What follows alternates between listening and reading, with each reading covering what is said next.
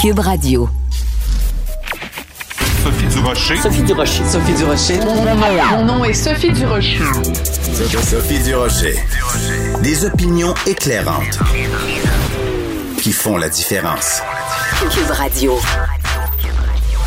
Bonjour tout le monde, bon mercredi. On a l'impression que chaque jour, on entend parler de nouveaux cas de discrimination positive, que ce soit des postes qui sont ouverts à tout le monde, sauf aux hommes blancs non handicapés.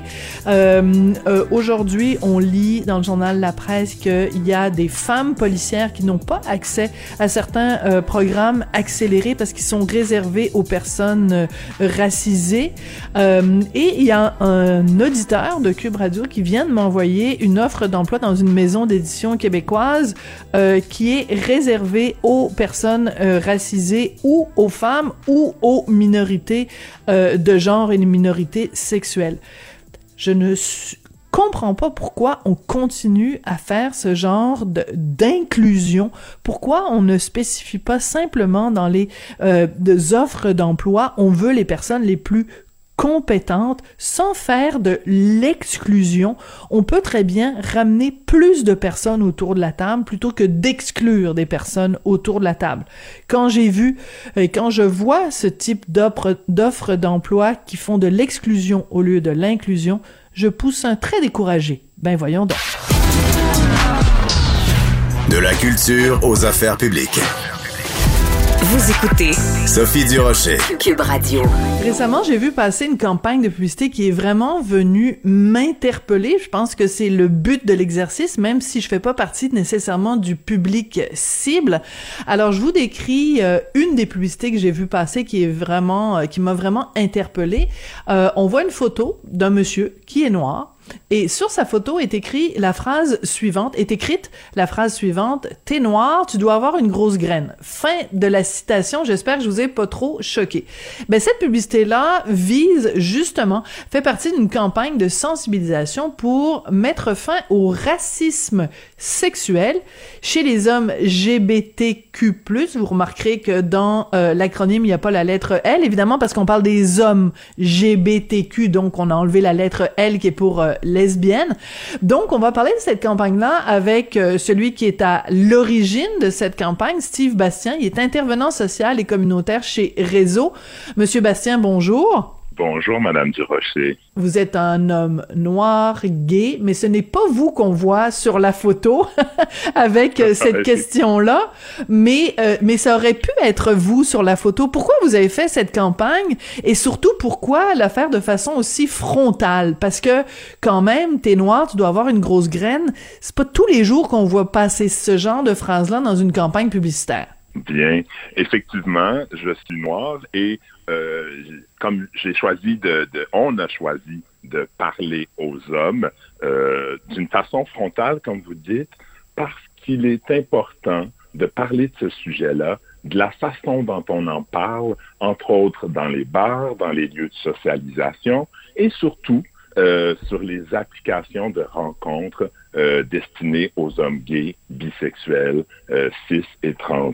C'est beaucoup ce langage-là qui est utilisé. Donc, pour parler de façon percutante, euh, l'équipe euh, du Percote, qui est l'agence euh, de pub, et moi-même et l'équipe de réseau, c'est ce qu'on a choisi. D'accord. Donc je comprends. L'idée c'est de dire, ben si on s'en va sur, bon, je, je sais pas comment s'appelle le réseau social, mettons pour euh, les les les, les hommes gays, mais mettons que c'est un, mettons Tinder. Bon, alors si sur Tinder les gens se parlent de façon très crue euh, et parlent de de graines puis de bon. Il il faut, Oui. pour les rejoindre, parler ce même langage-là. Ça donne rien de mettre des gants blancs, sinon on, le message passera pas. C'est ça que je comprends. Exactement. Nous, on parle des applications Scruff, Grinder, pour ne pas en nommer d'autres, et euh, pour y être allé. Et aussi, je dois vous dire qu'on a parlé, on a, on a fait des groupes témoins. Euh, on a aussi au programme un groupe de soutien et d'ateliers pour hommes noirs. On nous dit, ils nous ont dit ce qu'ils ont entendu, ce qu'ils entendent dans la rue, dans les bars, euh, des fois dans des parties. C'est vraiment ces phrases-là que nous entendons. Donc, on s'est dit, ben, aussi bien les utiliser pour parler directement, franchement, euh, à des gens qui les utilisent parfois sans même savoir l'impact négatif que ça peut avoir sur la santé sexuelle et mentale des hommes issus des communautés noires. OK, mais justement, oui, justement, quel est-il cet impact? Parce que bon, je, je, je, je, je vous pose la question en toute naïveté, parce que c'est sûr que faire un, un, un, on appelait ça un complimarde, hein, vous connaissez sûrement l'expression, on pense qu'on fait un compliment à quelqu'un, mais en fait, c'est un, un, un, un, compliment euh, vicieux, là, tu sais, on pense qu'on y fait un compliment, puis en fait, c'est de la chenoute, ce compliment-là. euh, vous connaissez sûrement l'expression. Donc, si on dit à quelqu'un qui est un homme noir, avec qui on a envie de, coucher, parce que à la base, c'est ça, hein, si on va sur Grindr et tout ça, c'est parce qu'on a envie d'avoir une relation sexuelle donc, si on dit à un homme noir, moi, je pense que tu en as une grosse, en quoi, euh, puis je vous pose la question très naïvement, en quoi ça, ça peut avoir un impact négatif? Il me semble que d'une certaine façon, c'est quand même un compliment. C'est le fait que ce soit un préjugé qui est, euh, qui est nocif? Exactement, vous le dites très bien. C'est que ce sont des préjugés, des stéréotypes qui nous enferment dans un, en fait, dans des comportements, il faut être performant, il faut avoir ce grand pénis, il faut absolument répondre aux besoins et aux envies de l'homme blanc qui veut euh, vivre une expérience, qui veut, qui nous le disent même parfois. Moi, j'ai le goût de vivre un trip, de t'essayer, de vivre une hmm. expérience. Et euh, l'impact, c'est que, par exemple, des hommes nous ont dit, ben, je ne pourrai peut-être jamais vivre de relations amoureuses, puisque dans la, dans la communauté à laquelle j'ai envie d'appartenir, la communauté gay, euh, bi et trans ou cis, ben, on me réduit à une expérience sexuelle et à la grosseur de mon sexe. Donc, mm. par conséquent, plusieurs hommes s'isolent, ne se sentent pas faire partie prenante de cette communauté-là, vivent de la honte, du rejet, et ce qui peut arriver, c'est que les hommes noirs et racisés peuvent, euh, contre, euh, peuvent adopter des comportements à risque plus, des comportements sexuels, pardon, des comportements sexuels à risque. On m'aime pas, on me rejette, je suis juste une expérience. C'est quand je vais en avoir une expérience hmm. et que la personne va me laisser, me dira de, pas me, de ne pas adopter de, de, de, de, préservatif, ben, je vais le faire parce que enfin, et là, finalement, ben, ce que les études montrent et l'étude de, communauté que nous avons faite, c'est qu'il y a plus de risque de contracter le VIH et le ITS, les ITSS, ou d'avoir des comportements liés à l'alcool, aux drogues, dus à ces préjugés, à ces stéréotypes et au rejet je comprends. Je comprends. Par contre, je reviens juste sur une chose que vous avez dit. Vous avez dit que ce sont des préjugés que véhiculent les hommes blancs. Euh, on en revient toujours à ça, hein, finalement. L'homme blanc, euh, vraiment, décidément, il a énormément de défauts dans notre société. Êtes-vous en train de me dire, Monsieur Bastien, qu'il y a aucun homme noir qui a des préjugés sur, euh, je sais pas moi, les asiatiques, ou qu'il y a aucun euh, gay asiatique qui peut aussi avoir ces préjugés-là sur les hommes noirs? Est-ce que c'est vraiment euh, vous êtes vraiment en train de me dire que dans la communauté GBTQ+, il y a que des hommes blancs qui ont ce genre de préjugés. Je trouverais ça un peu décevant quand même de votre part que ce soit restreint.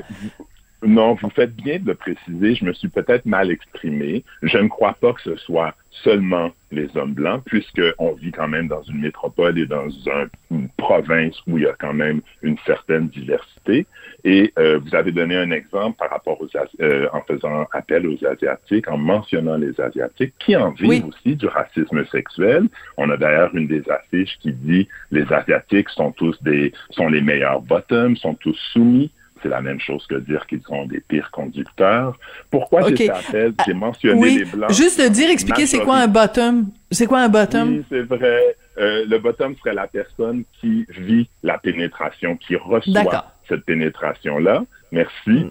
Euh, donc, j'ai dit l'homme blanc, euh, pas pour le culpabiliser et tout, c'est parce qu'il y a majoritairement dans notre communauté gay il y a beaucoup plus d'hommes blancs et une très infime minorité, une euh, proportion d'hommes des communautés culturelles. Et je vais dire pourquoi. Parce que c'est, nous sommes à l'intersection de notre appartenance culturelle ou ethno-culturelle et euh, gay aussi. Donc, des fois, vivre ouvertement cette hmm. euh, orientation sexuelle-là, ben, c'est difficile. C'est, elle ne se fait pas autant, aussi facilement ou aussi vite que le vivent la majorité, la majorité, pas tous, des hommes blancs. D'ailleurs, okay. Mais ça, c'est intéressant.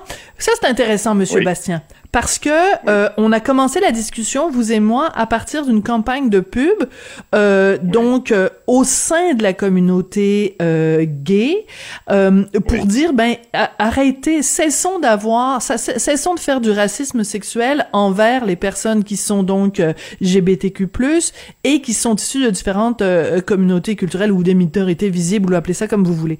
Et là on est. en train de d'avoir un autre regard vous et moi en se parlant parce que là vous me dites que quand on est, par exemple, noir comme vous, que peut-être oui. que c'est plus difficile au sein même de sa communauté de s'afficher euh, ouvertement comme gay parce qu'il y a des préjugés, là, ça devient aussi intéressant parce que ça veut oui. dire que vous auriez pu aussi faire une campagne auprès des communautés ethniques, euh, auprès de la communauté noire en disant, ben écoutez, euh, soyez peut-être un petit peu plus tolérants envers les gens qui sont noirs et qui sont gays parce qu'ils ont de la difficulté à faire leur coming out parce que vous avez des préjugés envers eux. Ça, ça aurait pu être une campagne de pub oui. intéressante aussi. Vous avez tout à fait raison et ça se fait. Il y a un travail sur le terrain qui se fait par d'autres organismes, entre autres, euh, qui le font. Et nous aussi, on le fait tranquillement, mais on a choisi, puisque nous sommes un organisme qui travaillons à, à, dans la prévention de la santé sexuelle et mentale des hommes gays, et aussi euh, à les outiller euh, pour qu'ils soient épanouis, on a choisi cette fois-là de faire une campagne à l'intérieur de notre communauté. C'est un peu la mission, mais pas un peu, c'est la mission de réseau. je comprends. Et, et, et, moi, je dois, je dois avouer que je trouve ça très, tu sais, c'est une campagne quand même qui, qui frappe fort, là. Je veux dire, c'est la raison pour laquelle oui. on en parle aujourd'hui, là. Si vous aviez fait une petite, une petite campagne anodine, gnangnan, euh, petit lapin fragile, on, on serait pas là en train d'en parler aujourd'hui. Donc moi, j'aime ça, les gens qui, euh, qui ont du front tout le tour de la tête. Mais je reviens quand même avec ma question, Monsieur Bastien. Oui. OK? Oui. C'est que, euh, c'est important de le dire aussi que dans certaines communautés culturelles. Je vous donne par exemple oui. euh, la communauté latino, ok? On a oui. l'image beaucoup, beaucoup, beaucoup euh, de, de, de, dans, dans au sein de la, la communauté, euh, mais dont des gens qui sont issus de, de différents pays d'Amérique latine. Il faut être macho, il faut être très viril et tout ça. Et si tu fais partie de, je sais pas, mais c'était d'origine mexicaine, ben allez voir tes parents pour leur dire que finalement t'aimes les hommes. C'est difficile difficile parce oui, qu'il y a oui. des préjugés. Donc, mais, mais je veux vous l'entendre dire ça parce que ça, je... moi, je, moi, je suis un petit peu tannée que ce soit toujours, ah, les, les, les, les Blancs qui ont des préjugés. Ben, est-ce qu'on peut le dire aussi qu'il y a des préjugés? Je suis, bon, je suis entièrement d'accord. Il y en a dans les communautés culturelles, il y en a partout. Euh, il y en a dans la communauté à laquelle j'appartiens et tout qui est de, euh, haïtienne, pour ne pas la oui. nommer. Mais par contre, je vais vous dire, tantôt vous avez dit quelque chose d'intéressant. Euh, oui. On ne veut pas nier cette réalité-là. Je la vis tous les jours en parlant à des gens auprès desquels je travaille, dans, quand j'anime des ateliers, quand je fais des rencontres individuelles, c'est nommé. Et mm -hmm. on Mm-hmm. compose aussi d'abord et avec, avant tout avec ça. Mais ce que je veux dire, c'est que parce que nous vivons dans des communautés, nous évoluons au sein de communautés culturelles où on vit justement des préjugés, ben, on a envie que dans la communauté gay, on veut s'épanouir là. On a des ben, sûr. on peut rencontrer. Donc, c'est pour ça qu'on a choisi d'aller là, puisque c'est notre mission, comme je, comme je disais tantôt, mais c'est pour que la communauté, la grande famille, entre guillemets, euh, GBTQ+, ben, en travaillant sur les préjugés, en se disant ah mais my God euh, dans le fond on les enferme on fait du on a un, on a certains préjugés en, en, en faisant cette sensibilisation nous croyons que ça va faire une meilleure intégration des hommes issus des communautés culturelles au-delà mm -hmm. de ce qu'ils vivent dans leur communauté. Puisque c'est difficile dans notre communauté, on peut-tu, d'origine, on peut-tu, dans la grande famille LGBT, Je comprends. être bien, tomber en amour, avoir des amis, vous comprenez un peu ce que je veux tout dire? Tout à fait, ben oui, tout à fait. Puis de façon, mais je pense que les deux peuvent se faire euh, en parallèle. Ah, Et en oui. fait, ce que ah, vous, oui. mais ce que vous me dites, c'est très triste aussi, euh, Monsieur Bastien, parce que ça signifie que euh, vous, euh, donc vous nous dites que vous êtes euh, donc de la de la communauté haïtienne. C'est c'est très dommage de savoir ça, de savoir qu'au au sein de la communauté haïtienne que vous ne puissiez pas, euh, ben, peut-être pas vous personnellement, mais qu'il y ait des gens euh, qui sont qui sont gays, qui sont bisexuels, peu importe, et qui euh, ont de la difficulté à, à, à, à être acceptés pour ce qu'ils sont. C'est, comme un double racisme, en fait, là. C'est comme une double discrimination. Et ça, et ça, c'est triste. Ça, c'est dommage. Oui. Merci euh, entièrement. Merci de votre empathie. Ça l'est. Ça change parce qu'il y a une nouvelle génération, nous sommes plus visibles, on s'épanouit plus, mais le travail que fait Réseau, que font d'autres organismes communautaires, euh, travaille l'estime de soi, la confiance en soi de ces hommes-là, qui tranquillement font des coming out à leur famille ou se disent, mais quand ma famille n'accepte pas, ne, ne, ne comprend pas, je vais leur laisser du temps ou je vais apporter des arguments mais je vais aussi être soutenu par une communauté, euh, comme un organisme comme Réseau, comme une, un, un, club sportif avec d'autres hommes gays ou, ou, bisexuels. Moi, je suis de ceux qui croient que d'appartenir à différents groupes, euh, ça peut être difficile, mais ça peut aussi forger une personnalité. Il faut juste, par contre, avoir des, des lieux sécuritaires où je peux être totalement moi. Exemple, dans une communauté haïtienne, toute la communauté n'est pas euh, homophobe. Et bien on sûr. peut avoir des amis, bien sûr. Donc, il y a des membres de la famille plus ouverts que d'autres. Et ce qui est important aussi, ce que les gens nous disent, les gens des communautés noires et racisées, on aimerait ça voir dans le milieu de la santé, de l'éducation, euh, de la santé sexuelle des hommes, des intervenants issus de nos communautés parce que, un, ça nous donne confiance. Deux, ils comprennent peut-être davantage nos réalités. Puis, euh, donc, on travaille là-dessus aussi. À, je suis moi-même un des intervenants noirs de chez, au sein de Réseau. Et ça fait en sorte que plusieurs hommes nous ont dit, oh, wow, c'est le fun de parler à un intervenant qui est passé par un coming out dans Je la comprends. communauté noire. Donc, c'est une belle, je crois qu'il y, y, a des avancées. Et même au sein des communautés culturelles, ça, je veux vraiment, je l'ai vu chez des étudiants auprès desquels j'ai travaillé et des adultes.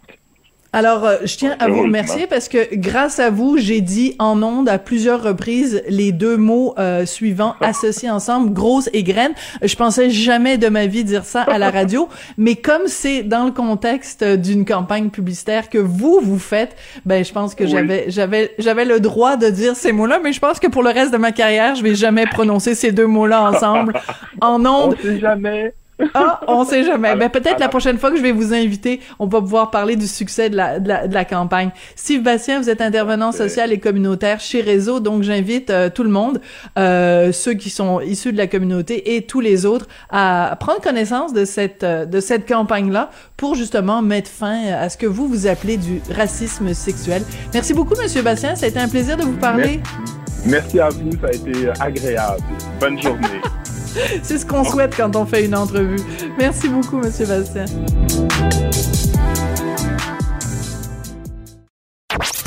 Sophie Durocher. Une femme distinguée qui distingue le vrai du faux. Vous écoutez Sophie Durocher. Décidément, on a l'impression que le chiffre de 500 dollars, c'est un chiffre que le gouvernement de la CAQ aime bien parce qu'après le 500 dollars pour faire face à l'augmentation du coût de la vie, on a le droit maintenant aux 500 dollars pour un billet d'avion aller-retour euh, au Québec. On va parler de tout ça avec Patrick euh, Derry qui est chroniqueur et qui est analyste en politique publique. Bonjour Patrick. Bonjour Sophie, c'est comme la roue chanceuse. Oui, 500. c'est ça. 500. 500. 500, 500. Puis on rappelle quand même qu'on est en allée électorale. Hein? Alors quand le gouvernement est arrivé avec son 500 dollars pour contrer les effets de l'inflation, tout le monde a dit ah ben c'est une mesure électoraliste, surtout que c'était quelques quelques temps seulement avant l'élection partielle dans Marie-Victorin. Est-ce que c'est encore une mesure électoraliste euh, d'après toi? Ben, tu sais, c'est, c'est, faut pas voir des complots faire preuve de mauvaise foi. Donc, c'est pas, pas quelque chose qui est très, très abouti, hein, parce que le, le, mini- le ministère du, Tran- du Transport est même pas capable de dire présentement euh, ça va être quoi les critères, l'allocation de billets par région, puis euh, ju- juste pour ra- rappeler en gros, il y, a- il y a déjà un programme pour les résidents des, des régions éloignées, euh, qui fournit pas d'ailleurs les délais pour avoir des, euh, des billets euh, escomptés, en tout cas subventionnés par le gouvernement, peuvent prendre jusqu'à jusqu'à trois mois ou plus. Euh, c'est un drôle de programme. Tu sais, parce que tu- tu vas demeurer hors des grandes villes, tu fais un choix. Oui, mais est-ce que c'est ça le public cible, Patrick? Je m'excuse de t'interrompre, mais moi, ce que j'ai compris, en tout cas, c'est que c'était pour euh, favoriser d'une certaine façon peut-être et le tourisme intérieur, donc le tourisme des Québécois, et le tourisme aussi des visiteurs étrangers.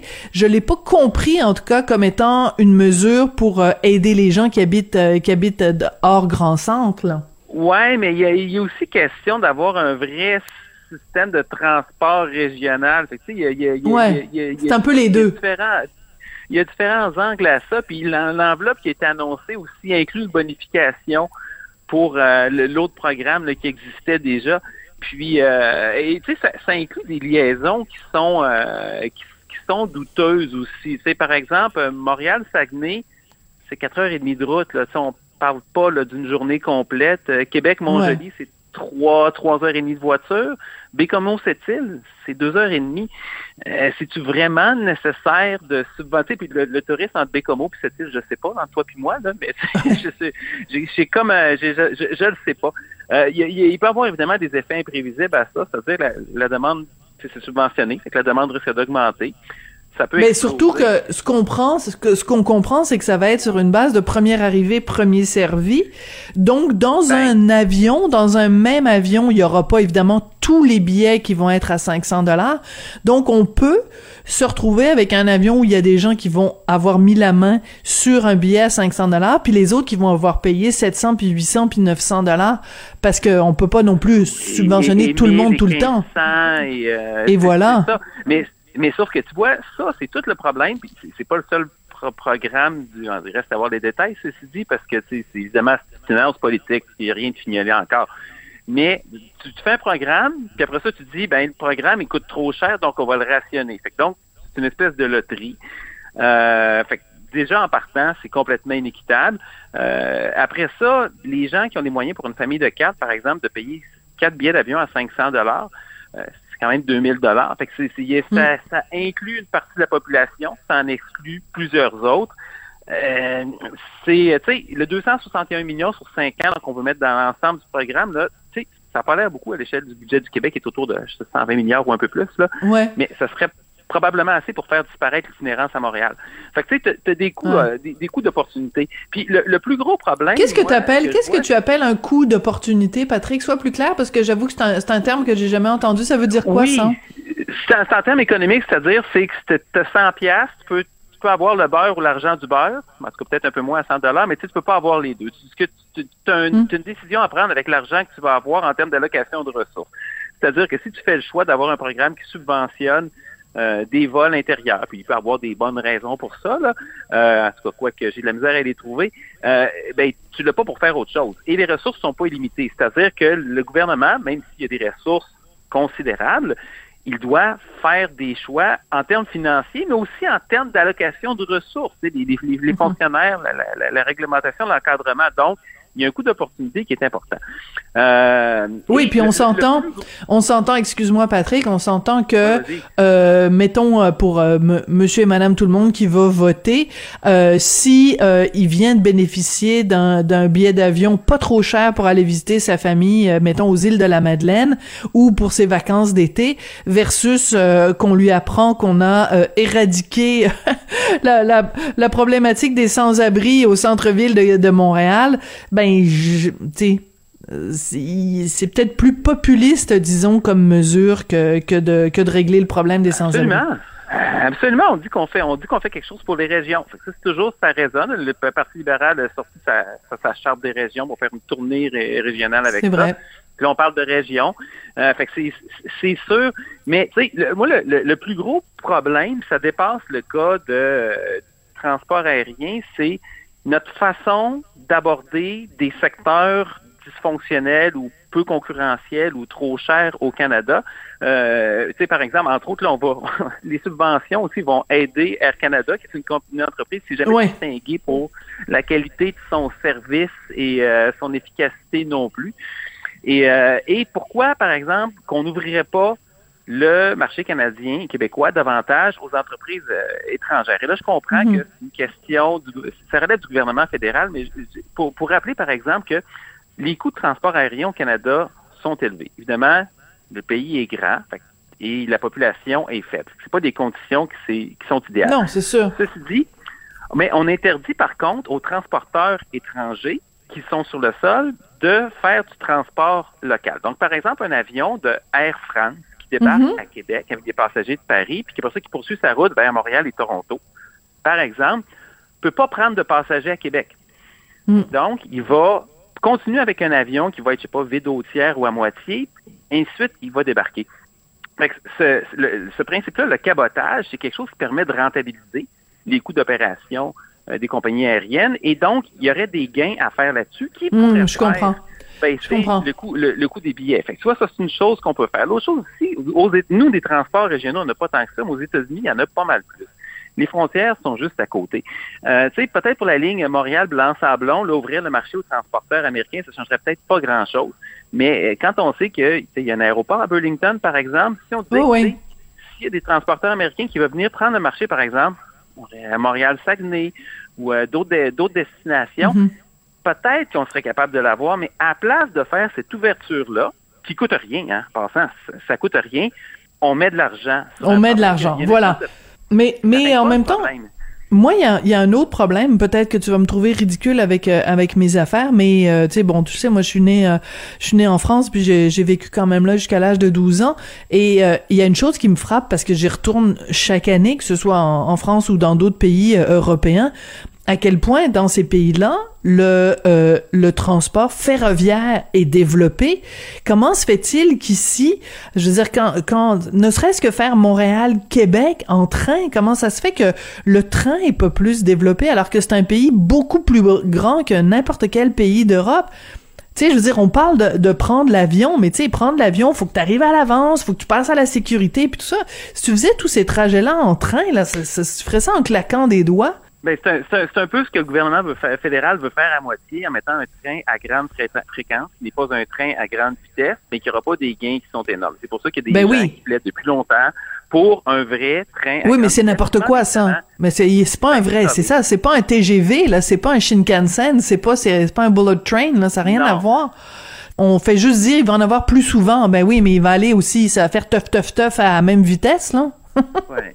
Mais c'est, oui, exactement. Ben, un peu plus vite, mais pas assez pour faire une différence sur un trajet Montréal-Québec ou même sur euh, Québec-Toronto, ça serait marginal. Évidemment, tu as une question de densité, mais tu une question de comment on a abordé le train. Tu sais. Euh, Ouais. pour, euh, on- les via, via rail passe sur les circuits des, des, des, des trains de transport. C'est pas nécessairement super fiable. Il y a des retards qui sont qui sont fréquents. Euh, fait que, tu sais, il y y a- une culture à revoir. On a, on a choisi l'automobile aussi. Aux États-Unis non plus, le train est un peu plus développé, mais c'est pas tant que ça non plus. Euh, et puis moi, moi, il y, y a un parallèle que je trouve intéressant à faire, en- encore là, sur le point de vue de l'ouverture du marché puis de la façon de gérer nos problèmes. Tu regardes les forfaits Ouais. de téléphonie cell- cellulaire. Le Canada, c'est un des endroits des- au- dans les pays développés. C'est là où c'est plus cher, la téléphonie cellulaire, à part pour le Japon. Euh, et euh, pourquoi? Parce que on a un marché qui est fermé encore là aux opérateurs étrangers. Fait que là, on a le, gouvernement, le CRTC, qui, qui ajoute des couches de réglementation pour tenter de limiter la durée des forfaits, puis après ça, d'obliger les, d'obliger les petits fourni- les, grands fournisseurs de cellulaires à offrir une partie de leur spectre à d'autres, profiter de leurs infrastructures. Et il y aurait une solution toute simple, c'est de dire on permet aux entreprises étrangères d'opérer ici. Puis pour donner une idée de la différence que ça, pourrait faire, l'endroit au Canada où les, le- les forfaits cellulaires coûtent le moins cher, c'est au Québec. Puis par Parce qu'il y a de la compétition. bonne différence, là, Ouais. c'est environ 30% de moins. Et c'est quoi la grosse différence au Québec? Partout ailleurs au pays, on a principalement trois fournisseurs, Bell, Rogers, TELUS, en tout cas, il y a un peu de variation. Ici, on a Vidéotron en plus. Mhm. Là, c'est pas une infopub pour Vidéotron, mais c'est juste factuel. Un concurrent solidement établi de plus sur le marché. Ça fait quatre opérateurs Mhm. au lieu de trois. Et c'est drôle, tout d'un coup, là, Bell, Rogers et d'autres trouvent les moyens de baisser les tarifs. Fait que Je comprends. C'est ça la Donc la compétition, la compétition euh, fait fait fait du bien au portefeuille des euh, des, des consommateurs. Écoute, je veux absolument qu'on parle parce que c'est drôle. Hein, L'autre jour, euh, on s'est parlé toi et moi de de de Bixi, puis tu nous avais fait toutes sortes de calculs savants, très appréciés pour nous démontrer euh, à quel point ben ça ça coûtait cher. Et là, finalement, on apprend donc on a appris au cours des dernières euh, 24 heures que euh, donc le volet international de Bixi est racheté par la compagnie Lyft avec un avec un Y. Qu'est-ce que tu en penses de ça? Une bonne ou mauvaise nouvelle? Écoute, c'est- une bonne nouvelle pour l'entrepreneur qui avait racheté le volet international de Bixi en 2014 parce que ça, a été séparé. C'est mm-hmm. Monsieur Luc Sabatini qui avait racheté PBSC. Et bon, juste pour rappeler rapidement, ça, ça coûte euh, Bixi a coûté 70 millions en fonds publics jusqu'à maintenant, et on a transformé le déficit annuel de 3-4 millions en, une subvention de 4 millions. c'est toujours pas rentable. Mm-hmm. Mais il y, avait ce volet international-là qui, quand la compagnie, euh, euh, la, Société de vélo en libre-service, le SVLS, avait été avait fait faillite, euh, là, on a, on a, éteint des feux, on a le, Montréal a rapatrié cette partie-là. Et là, il y avait le volet international qui était en gros l'application, le service de, de paiement, qui, il y avait de la demande pour ça à l'étranger, mais la SVLS avait de la misère à rencontrer ses obligations. Pourtant, il y avait une demande réelle, il y avait un produit qui était intéressant, mais il était plombé un petit peu par la partie des opérations locales qui, elle, était déficitaire. Fait tu sais, il y a une OBNL qui s'est lancée dans du développement international, puis elle aurait jamais dû faire ça, mais mm. prendre surtout prendre des risques avec des fonds publics. Mais là, ça ben marchait. Et qu'est-ce qu'on a fait? On a vendu la partie qui rapportait de l'argent pour garder la partie qui était déficitaire. Et, là là. Monsieur Sabatini, qui, lui, a développé sa patente. Puis là, mais finalement, il y, a, plusieurs villes aux États-Unis qui ont présentement des, contrats avec sa, société. Puis Bixi est un client de son entreprise, donc il vend des, vélos des, des, supports par ça.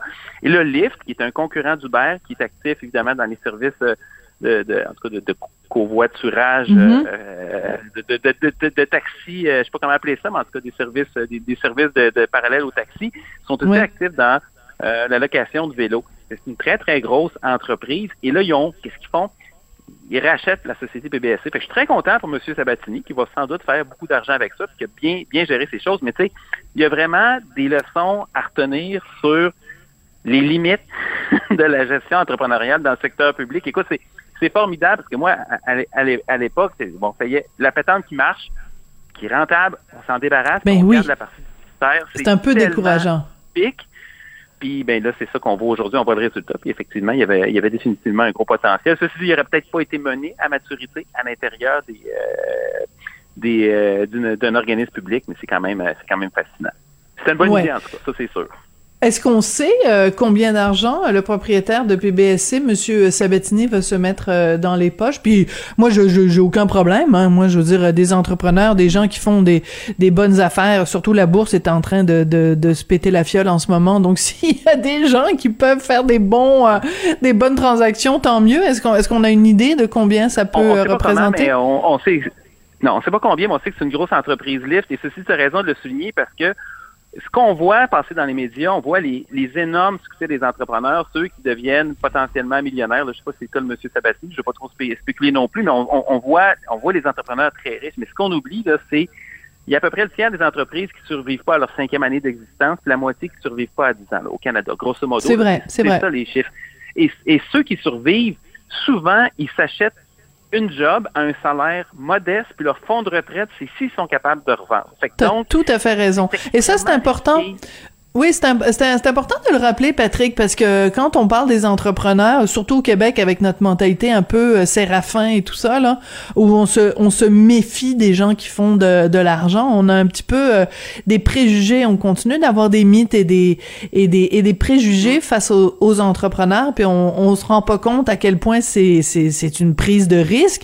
Et j'aime beaucoup ce que tu dis, c'est, on, en connaît plein euh, qui, pendant des années, se payent un salaire vraiment rikiki parce que tout, tout, tout est réinvesti dans l'entreprise. Et euh, ben évidemment, quand ça marche, là, tout le monde dit ah ben oui, ben là, on le savait bien que ça allait marcher. Oui, ben attends, ça fait dix ans que je me fais dire que je vais me planter. Alors c'est c'est important de remettre les choses en perspective. T'as tout à fait raison. C'est fondamental parce qu'on aime ça partager de la richesse. Puis moi, je suis le premier. Je pense qu'une société solidaire, équitable, c'est important. on voit aux États-Unis les fissures que ça crée quand on laisse trop de gens de côté. Mais le gouvernement a un rôle dans la répartition de la richesse, mais c'est pas le gouvernement qui la crée. Et on a besoin des entrepreneurs, on a besoin de ça. c'est une bonne nouvelle quand il y a des succès parce que ça attire d'autres succès puis il y a des, gens qui vont émuler. Absolument. Ben écoute, ça a été absolument euh, passionnant. À très bientôt. Merci beaucoup, euh, Patrick Derry. Toujours euh, super. Je, tiens à le dire hein, pour les gens qui nous écoutent.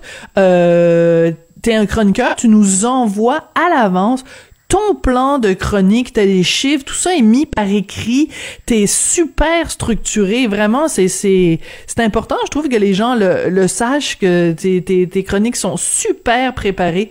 Voilà, je te rends hommage aujourd'hui, Patrick Derry. Ben, merci énormément, Sophie. C'est toujours un plaisir. à très bientôt. Patrick Derry, donc euh, chroniqueur que vous entendez régulièrement sur les ondes de, de Cube, qui est analyste, analyste. Ben oui, écoute, je parle comme euh, c'est qui Michel Chartrand là ou Maurice Duplessis qui disait les artistes. Alors qui est analyste en politique publique. Merci beaucoup, Patrick. Avertissement. Cette émission peut provoquer des débats et des prises de position pas comme les autres.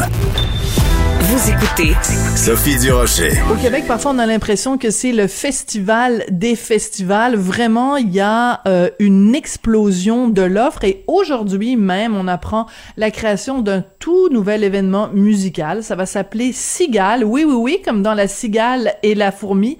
La cigale ayant chanté tout l'été. Ça va avoir lieu à la baie de Beauport et ça va avoir lieu les 6 et 7 août de cette année. On va en parler avec Martin Tremblay, le grand patron de Gestev, qui est donc à l'origine de ce nouveau euh, festival, événement musical. Monsieur Tremblay, bonjour. Bonjour Sophie. Monsieur Tremblay, ben on va s'appeler Martin parce que on va, je vais vous appeler, t'appeler Martin parce qu'on se connaît dans la vie de tous les jours. Martin, on travaille ensemble dans la grande entreprise qui est, qui est québécois.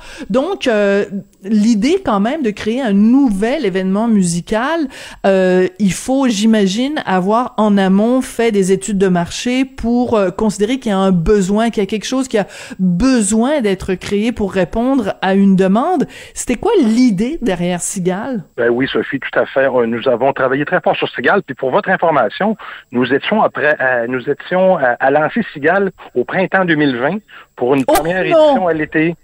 Puis quelques jours avant que, ben oui, quelques jours avant que nous procédions, la pandémie est survenue, donc on a reporté un an et deux ans. Donc c'est un projet qu'on a beaucoup fignolé au fil du temps. Puis oui, on a ciblé un, un, nouveau besoin, quelque chose qui, qui, est différent parce que le monde des festivals évolue beaucoup. Hein. Il y a beaucoup, il y a de plus en plus de place pour des festivals de type boutique, donc des plus nichés, où l'expérience des festivaliers compte pour beaucoup. Donc ce qu'on a fait, c'est qu'on a pris les atouts d'un site qui est la plage de la baie de Beauport, qui est à cinq minutes du centre-ville de Québec. Magnifique pour ceux qui sont déjà allés.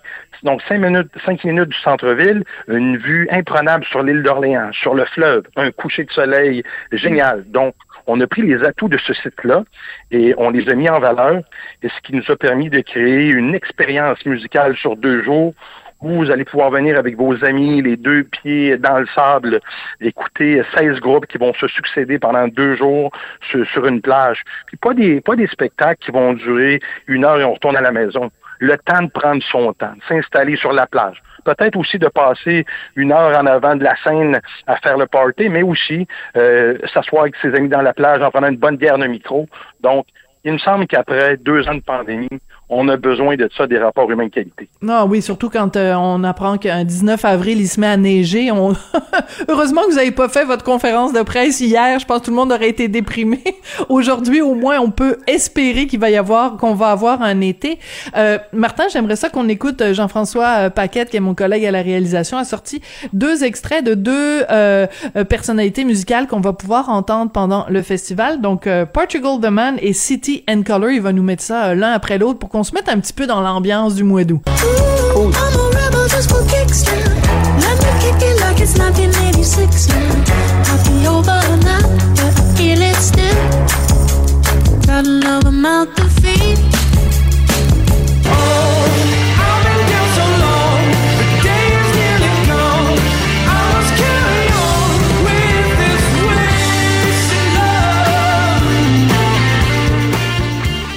Bon, ben j'ai déjà envie d'aller me chercher une petite bière Archibald puis euh, de m'installer. Donc parce que c'est un festival, donc musique, plage et euh, euh, la bouffe aussi va être importante. Donc c'est quoi? C'est des des camions de rue, c'est une offre plus élaborée? C'est quoi, Martin?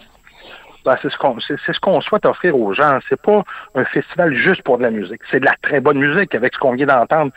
Steel de Portugal de Man, c'est un milliard de, vues- de, de vues sur Spotify fou, hein? quand même. D'écoute plutôt. Donc c'est première fois à Québec un, un- un groupe qui donne un spectacle déjanté avec plein d'énergie. C'est sûr que le party va lever, mais un- le festival qu'on est en, en train de créer, Sigal, je le disais d'entrée de jeu, c'est une multitude d'expériences. On veut euh, vous, oui, vous inviter à faire le party et à écouter de la bonne musique, mais apprendre, comme tu, l'as bien dit, une, une bière archibald avec tes amis sur la plage, aller prendre la bonne bouffe. La bouffe est un de nos trois piliers, donc musique, plage, bouffe. On veut, on veut pas servir du fast-food, on veut avoir de la bouffe de qualité. On va avoir des fruits mer servis par un truck food qu'on connaît bien ici. Il va avoir des burgers gourmets, donc haut de gamme, des, des fish tacos. Donc, donc c'est, c'est- on veut de la qualité, un moment qui va être le fun. Donc, c'est vraiment euh, une place où il va y avoir de l'espace aussi. Pour votre information, la baie de Beauport, là, c'est, c'est immense. On pourrait oui. y ta- y entasser 50 000 personnes, mais on fera pas ça. On veut avoir un maximum de 10 000 personnes, privilégier l'expérience, les bons moments, les échanges. Donc, c'est, ce qui est à la base du concept de ce nouveau festival boutique. Alors Martin, euh, je te cacherai pas, bon tu, tu, tu me connais, hein, j'ai, quand j'écris dans le journal de Québec puis le journal de Montréal, euh, je me prononce sur différentes controverses qui ont touché différents festivals au cours des, des derniers mois.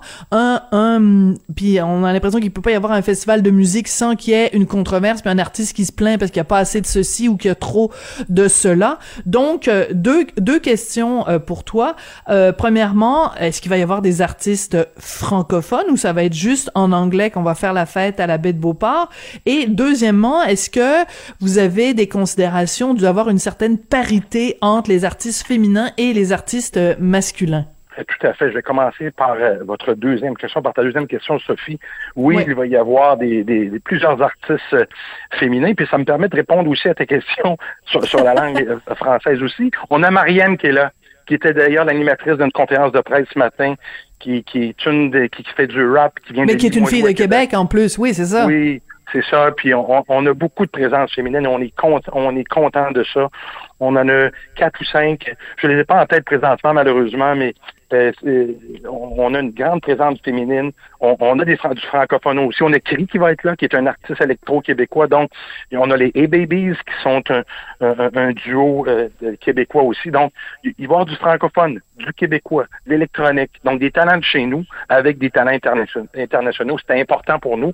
Puis oui, les présences, on a on, on- on a été très prudents, puis on souhaitait, je pense que c'est la tendance aussi, on souhaitait avoir des artistes féminines. C'est important pour nous, c'est pas un hasard si on a une équité ou une quasi-équité, là, mais on a une, grande présence d'artistes féminines. On souhaitait faire un, un on souhaite faire un festival qui est durable, qui s'inscrit dans le temps, dans la tendance. Donc, clairement, oui, on a pris en compte ces deux aspects-là. Bon, parlons un petit peu de l'aspect euh, financier. Le passeport, euh, c'est ça, ça semble euh, vraiment raisonnable à 110 dollars pour deux jours. Ça inclut quoi? On va avoir droit à quoi pour ce 110 dollars là Donc, le 110 dollars, c'est les, c'est, les passes, c'est les, les, les préventes qui vont débuter mardi prochain. Je vous invite à aller voir sur sigalquebec.com. Donc, ils sont en nombre limité. La, la vente officielle va se faire mercredi. Donc, ceux qui n'auront pas eu accès aux préventes euh, n'auront pas réussi à se procurer donc euh, la prévente. Donc, la vente, ça va être mercredi. Même site internet, sigalquebec.com. Puis, c'est 125 dollars. Pour 125 dollars, c'est l'accès à la plage, c'est euh, les deux jours de festivité. Je suis sûr que la nourriture n'est pas comprise ni la boisson. Ben non. Et clairement, on a voulu garder un prix raisonnable. On sait que dans des grands festivals, des fois, c'est 3, 4, 5, 600 piastres, euh, 600 dollars pour, pour, pour, pour une journée ou deux. Donc, on veut que ça soit accessible. On veut, euh, on, on veut que ça soit à dimension humaine. On veut que ça soit, que les gens en aient pour leur argent. Donc, clairement, on a voulu garder ça raisonnable. Ouais. Comment on fait quand euh, on organise la programmation de ça? Parce que tu nous l'as expliqué tout à l'heure, ça devait euh, avoir lieu en 2020, ça a été reporté en 2021, reporté en 2022, jongler avec l'horaire de euh, personnalités aussi populaires que justement Portugal Demand dont on parlait euh, tout à l'heure. Ces gens-là ont des agendas hyper serrés. Euh, c'est c'est quand même compliqué. Puis en plus, faut payer le gros prix pour les pour les avoir. Euh, comment comment comment on gère ça? Comment on, on, on arrive à obtenir ces grands noms-là? Quelle bonne question, Sophie. Puis on a été étonnés de façon positive sur la réponse qu'on a eue. Premièrement, il faut, faut leur vendre un nouveau festival, quelque, chose ben qui n'existe pas. Donc c'est clair qu'on a plus de questions. Puis c'est pas tous tous les promoteurs dans, le monde. On, on connaît un, célèbre documentaire qu'il y a eu. C'est pas tout le monde qui ont bien fait les choses au fil du temps. Mais Gestev, on a une crédibilité. On gère le centre Vidéotron. On connaît bien les, agents aussi. Donc, quand on a envoyé un peu l'état d'âme du festival, le concept, des photos de la baie de Beauport. Les, hmm. Ces artistes-là ont été séduits, de sorte que, bien qu'on ait reporté deux fois la première édition, l'ensemble de, de, la programmation est demeuré. Donc, ils aimaient tellement l'idée, ils étaient tellement séduits par ce qu'on voulait faire que tous sont restés là. Et Caléo s'est ajouté par la suite. Ça a été, ça a été une belle surprise. On a réussi à ajouter Caléo, mais très, très content que malgré des circonstances difficiles, des horaires qui changeaient, des routages de certains groupes qui changeaient, ils ont dans leurs étés 2022, ils ont décidé de garder la baie de Beauport puis Cigale. Donc, c'est un bon signal de l'intérêt des bandes sur ce qu'on est en train de faire. Ouais. Et euh, trouver la date, je sais que ça va peut-être l'air innocent comme question, mais trouver une date euh, où il faut pas que tu sois en compétition avec euh, évidemment le festival d'été de Québec, faut pas que tu sois en compétition avec d'autres, tu sais, ton Oshéaga, Coachella, enfin tout tous les, les, les, festivals de musique. Puis aussi, il y a des festivals déjà, euh, je le disais, hein, un petit peu partout euh, au Québec. Il faut pas que tu sois en même temps que le festival de la Giblotte ou le festival de... justement, il y a un festiplage qui a beaucoup fait parler de lui euh, récemment. Donc, quand tu t'assois avec ton petit crayon puis ton petit papier puis tu trouves la date de ton festival, faut pas que tu te trompes, Martin. Non, vous avez tellement raison. Puis le début au Québec, depuis quelques années, on le sait, c'est un des plus beaux moments. C'est vrai que fait le plus beau. comme oui, puis comme on, on, est sur la plage, ben clairement, c'était nécessaire d'avoir un week-end qui allait symboliser ce qu'on ce qu'on qu'on voulait ce qu'on voulait offrir aux gens. Puis il y a aussi tout ce que le, tout, tout, le trafic de l'offre touristique à Québec. L'idée, c'était d'ajouter quelque chose. Donc, on s'est, je pense, bien inscrit dans l'offre touristique de l'été.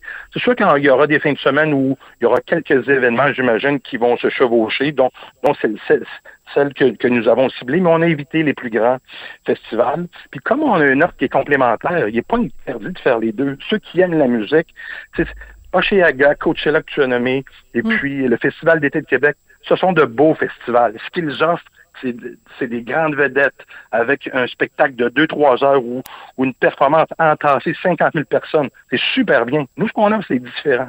C'est une fin de semaine où tu viens t'installer sur la plage, les deux pieds dans le sable. C'est le temps de prendre ton temps. C'est, pas un 2-3 heures où tu rentres et tu sors. C'est une expérience. Donc, c'est différent on l'a on l'a, on mis dans le calendrier où on semblait que ça faisait du sens pour la ville de Québec et l'industrie musicale. Puis je pense qu'on est arrivé à un bon compromis. Puis c'était honnêtement le moment idéal pour nous en plus, ça fait est très content de ça. Oui, euh, les festivaliers, on va les appeler les cigaliers. Moi, j'adore ça. Je trouve ça extraordinaire. Oui, c'est joli, hein. C'est, c'est, c'est tout le concept de tu, tu l'as mentionné d'entrée de jeu de, de cigale. Donc, qu'est-ce qu'elle veut faire euh, la, la, cigale? Elle veut s'amuser, elle veut, elle veut euh, euh, faire, avoir des festivités. Donc, c'est on, on le fait sans gêne. On, on, produit un festival où on veut que les gens s'amusent. Puis, je, te dirais, Sophie, qu'après deux ans où on s'est enfermé chez nous, ah, où on s'est isolé, où on, a un peu fait la fourmi depuis deux ans. On n'a pas eu beaucoup de rapports humains. Je pense que notre côté cigale, c'est le temps qui ressort. Puis d'avoir des rapports humains de qualité euh, sur une journée complète, de prendre le temps d'écouter de la musique, de bien manger, d'être avec des amis, de la chaleur. Je pense que c'est une offre qui, qui arrive à point, puis qui s'inscrit dans le dans le temps, dans, les besoins qu'on a présentement. Martin, euh, je sens que tu es très fébrile et que tu as déjà hâte. En tout cas, moi, je sais que c'est vraiment le genre de truc où je vais euh, vraiment avoir euh, du plaisir. Donc, les 6 et 7 août prochains, 20 artistes rock, pop, folk, électro dans la baie de Beauport, les deux pieds dans le sable, en espérant qu'il fasse beau et qu'il se mette pas à pleuvoir pendant deux jours.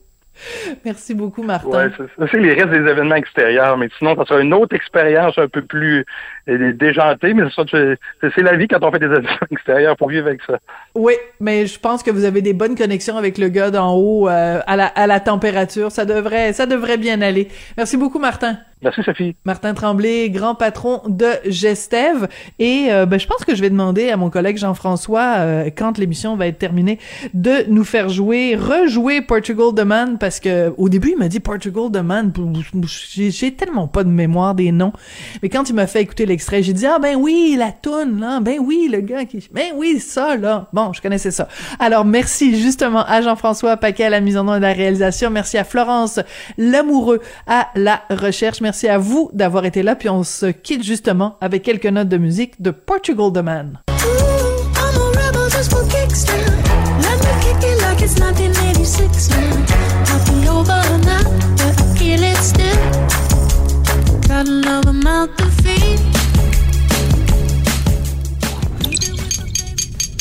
Cube Radio.